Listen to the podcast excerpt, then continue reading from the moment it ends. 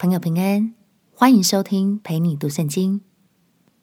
如果你听完之后很有感动，邀请你在评论区按下五星好评，为我们加油打气。也欢迎留言写下你的收获，这样就能帮助更多朋友听见这个频道，轻松读懂神的话语。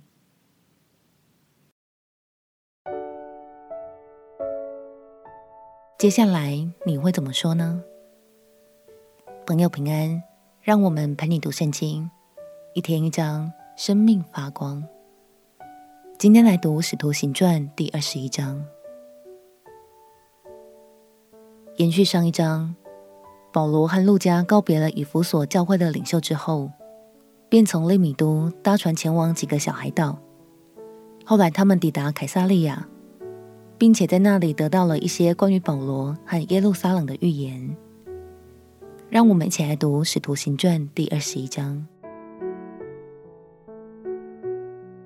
《使徒行传》第二十一章，我们离别了众人，就开船一直行到哥市。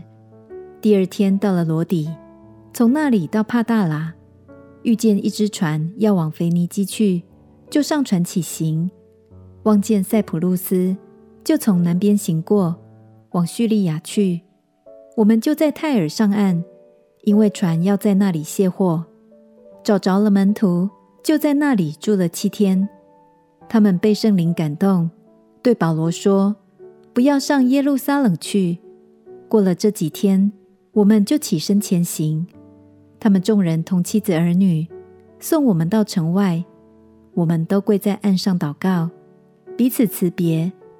我们上了船，他们就回家去了。我们从泰尔行进了水路，来到多利买，就问那里的弟兄安，和他们同住了一天。第二天，我们离开那里，来到凯撒利亚，就进了传福音的腓力家里，和他同住。他是那七个执事里的一个，他有四个女儿，都是处女，是说预言的。我们在那里多住了几天，有一个先知名叫雅加布。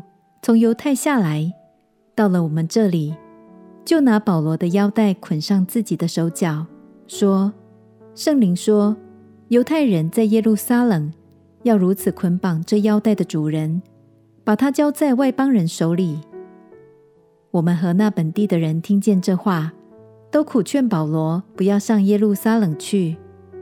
保罗说：“你们为什么这样痛哭，使我心碎呢？”我为主耶稣的名，不但被人捆绑，就是死在耶路撒冷也是愿意的。保罗既不听劝，我们便住了口，只说愿主的旨意成就，变了。过了几日，我们收拾行李上耶路撒冷去，有凯撒利亚的几个门徒和我们同去，带我们到一个久为门徒的家里，叫我们与他同住。他名叫拿孙。是塞浦路斯人，到了耶路撒冷，弟兄们欢欢喜喜地接待我们。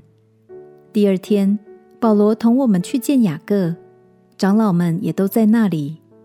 保罗问了他们安，便将神用他传教，在外邦人中间所行之事，一一的述说了。他们听见，就归荣耀与神，对保罗说：“兄台，你看犹太人中。”信主的有多少万，并且都为律法热心。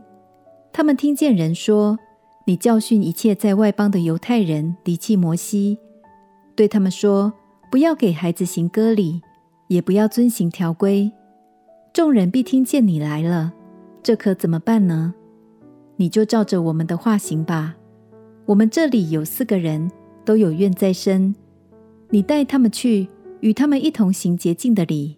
替他们拿出规费，叫他们得以剃头，这样众人就可知道先前所听见你的事都是虚的，并可知道你自己为人循规蹈矩，遵行律法。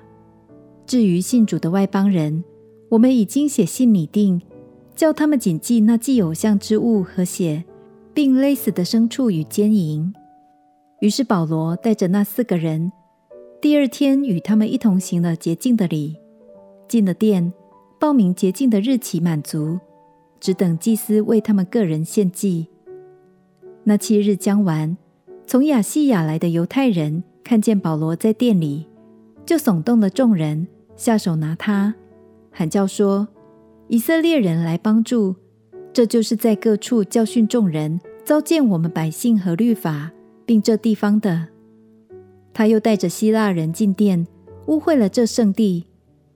这话是因他们曾看见以弗所人特罗菲摩同保罗在城里，以为保罗带他进了殿，合成都震动，百姓一起跑来，拿住保罗，拉他出殿，殿门立刻都关了。他们正想要杀他。有人报信给营里的千夫长说：“耶路撒冷合城都乱了。”千夫长立时带着兵丁和几个百夫长跑下去到他们那里。他们见了千夫长和兵丁，就止住不打保罗。于是千夫长上前拿住他，吩咐用两条铁链捆锁，又问他是什么人，做的是什么事。众人有喊叫这个的，有喊叫那个的。千夫长因为这样乱嚷，得不着实情，就吩咐人将保罗带进营楼去。到了台阶上，众人挤得凶猛，兵丁只得将保罗抬起来。众人跟在后面，喊着说：“除掉他！”将要带他进营楼。保罗对千夫长说：“我对你说句话，可以不可以？”他说：“你懂得希腊话吗？”你莫非是从前作乱，带领四千凶徒往旷野去的那埃及人吗？保罗说：“我本是犹太人，生在基利家的大数，并不是无名小城的人。求你准我对百姓说话。”千夫长准了，保罗就站在台阶上，向百姓摆手，他们都静默无声。保罗便用希伯来话对他们说。保罗最后得到了一个说话的机会，让他得以向耶路撒冷的百姓们解释自己的作为。但下一章你就会发现，保罗更在乎的是要让大家看见主耶稣所赐下的恩典。亲爱的朋友，如果你是保罗，面对这么多攻击和反对的声浪，你会如何做接下来的发言呢？哪些事会是你最优先考量的呢？鼓励你可以先试着找到自己心中的答案，然后明天我们再一起来聆听保罗的发言。相信这样会帮助你对经文有更深刻的体会哦。我们起来祷告，亲爱的主耶稣，求你赐给我足够的勇气，即使逆着风向，也要继续传达你的爱。祷告奉耶稣基督的圣名祈求，阿门。祝福你在神的话语中看见智慧的亮光。陪你读圣经，我们明天见。耶稣爱你，我也爱你。